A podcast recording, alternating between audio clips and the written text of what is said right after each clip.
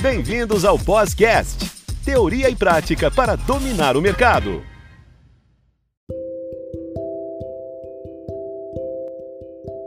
Olá, alunos, bem-vindos novamente ao Podcast, teoria e prática para dominar o mercado.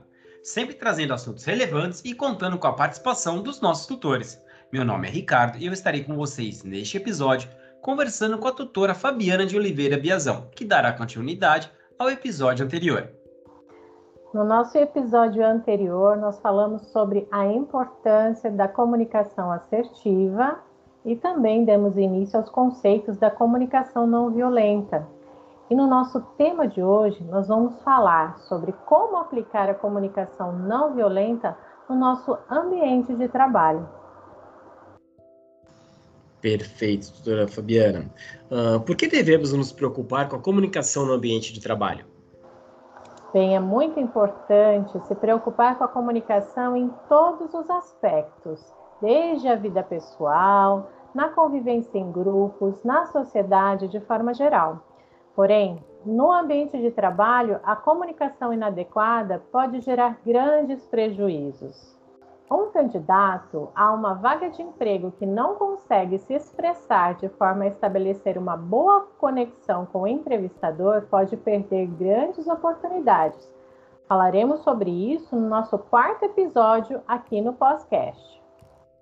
Um profissional de saúde que não consegue estabelecer uma relação de confiança com seu paciente ou equipe de trabalho poderá até mesmo comprometer a saúde das pessoas e a colaboração com os demais colegas de trabalho. Acompanhe o nosso próximo episódio para saber mais. O membro de uma equipe pode ser mal avaliado por não conseguir estabelecer um relacionamento de sinergia, troca e suporte aos colegas. Isso pode levá-lo a uma exclusão pelo grupo e, consequentemente, gerar até mesmo seu desligamento por não facilitar o trabalho em equipe, gerando perda de tempo e desgaste emocional desnecessário. O líder tem, que tem uma fala agressiva, ele pode inconscientemente incentivar um comportamento não desejável nos seus liderados. E se a sua fala for de manipulação, as pessoas não conseguirão se sentir seguras sob essa liderança.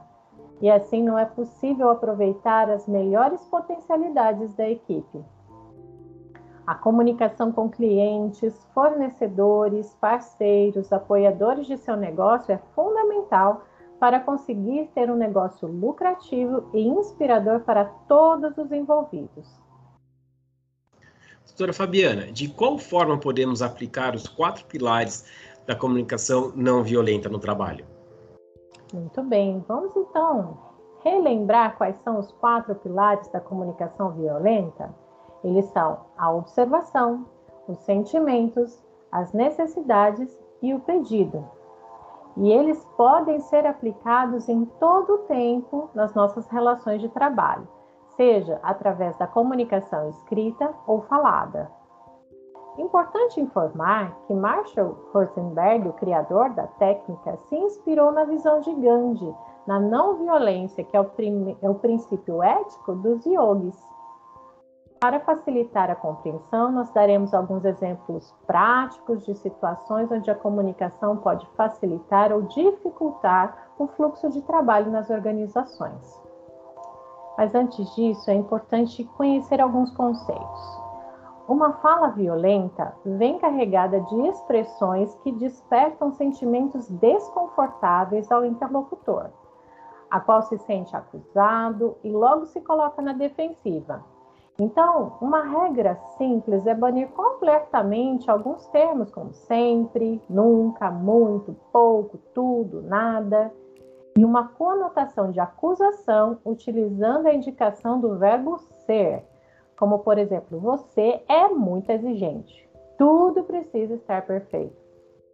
Outra questão importante, especialmente no trabalho, é a forma como se faz o pedido pois quando a frase soa como exigência, a, o seu interlocutor pode se rebelar a essa solicitação.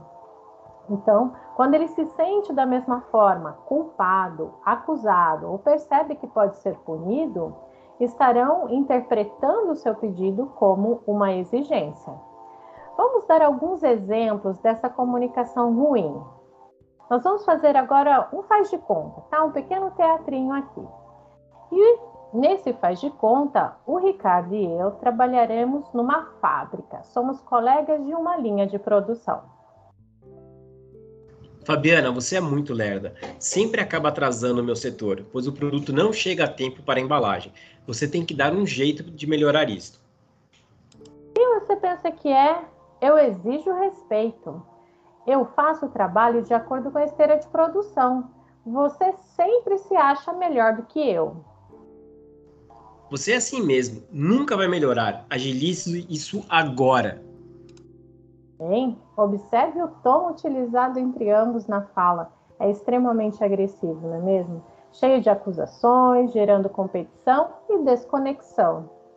Os quatro pilares foram completamente ignorados, pois o Ricardo, aqui no exemplo, não observou a dinâmica de todo o processo produtivo, não respeitou os sentimentos da Fabiana, não atendeu às suas necessidades de respeito e o pedido foi uma exigência. Por outro lado, a Fabiana também reagiu com agressividade, exigiu respeito, acusou o colega de se sentir superior a ela. Que clima difícil de trabalhar, não é mesmo? Então, agora nós vamos ver de que forma esse mesmo diálogo poderia ser desenvolvido a partir dos quatro pilares da comunicação não violenta. Olá, Fabiana, tudo bem? Eu vim observar o seu setor para entender o que está acontecendo, pois fico muitos minutos ociosos, esperando os produtos chegarem até a minha sessão. Está acontecendo algum problema? Olá, Ricardo, tudo bem e você? Eu também não entendo, pois em alguns momentos do dia a esteira fica tão lenta e assim demoramos mais tempo para passar para a próxima etapa. Compreendo. Percebo que seria importante conversar com seu supervisor, relatar este problema na esteira. Você já falou com ele? Não, eu não falei. Eu tenho medo de falar com ele. Ah, entendi. Você tem necessidade de apoio para conversar com seu supervisor? Sim, eu me sentiria muito mais segura se alguém pudesse conversar com ele junto comigo. Você poderia fazer isso por mim? Sim, eu tenho necessidade de resolver este problema, pois meu setor também está sendo prejudicado para finalizar a embalagem a tempo. Perceberam a diferença no diálogo? Um observa a necessidade do outro. Os sentimentos de medo e insegurança foram levados em consideração e o pedido é acolhido com empatia. Os dois uniram forças para resolver o problema, ao invés de gastarem energia um debate infrutífero. Doutora Fabiana, e como aplicar estes princípios na comunicação escrita, nas redes sociais, etc? Da mesma forma, devemos seguir as orientações dos quatro pilares. Temos que ter cuidado para não acusar ou exigir algo do interlocutor. Na comunicação escrita, este cuidado deve ser redobrado, porque não temos os recursos auditivo ou visuais, assim como a nossa linguagem não verbal. Então, não sabemos qual é o tom de voz da pessoa ou a expressão do seu rosto ao falar. Procure perceber que nos e-mails ou mensagens qual é o pedido e o sentimento envolvido. Seja empático, demonstre que compreendeu a situação. E caso a comunicação tenha um tom mais agressivo, demonstre à pessoa que ela está sendo ouvida e ofereça opções para ajudá-la a encontrar uma solução. Por exemplo, um cliente entra em contato demonstrando grande insatisfação com o produto que comprou. Uma boa resposta poderia ser da seguinte forma: Prezado cliente, agradecemos seu contato e é através de suas críticas que podemos melhorar cada dia mais a sua experiência. Sentimos em saber que o produto adquirido não atingiu as suas expectativas. Oferecemos algumas alternativas de solução. O produto pode ser trocado ou poderá haver o reembolso do valor, respeitando os prazos de acordo com a data de compra. Pedimos que informe qual das alternativas o deixará mais satisfeito. Cordialmente, Empresa X. Quanto às redes sociais, é um ambiente que ainda estamos nos desenvolvendo, pois percebemos muitas vezes que as pessoas se utilizam do anonimato para serem agressivas. Então, procure comunicar-se aplicando os pilares da CNV. E caso alguma polêmica surgir, é uma boa oportunidade para demonstrar compaixão e conexão com o seu interlocutor, observando especialmente os sentimentos e o que está por trás deles. Praticar a CNV nem sempre é fácil, exige treino, autoobservação, cuidado na escolha das expressões das palavras, mas vale muito a pena, pois aos poucos esta forma de se comunicar vai se tornando automática, gerando empatia e um ambiente de trabalho mais produtivo, agradável e cheio de sinergia entre a equipe. Espero que essas informações possam ser úteis. No nosso próximo episódio, falaremos sobre a aplicação da comunicação terapêutica por profissionais da área da saúde. Bem, Ricardo, esse foi o nosso episódio de hoje e deixo aqui o meu muito obrigada.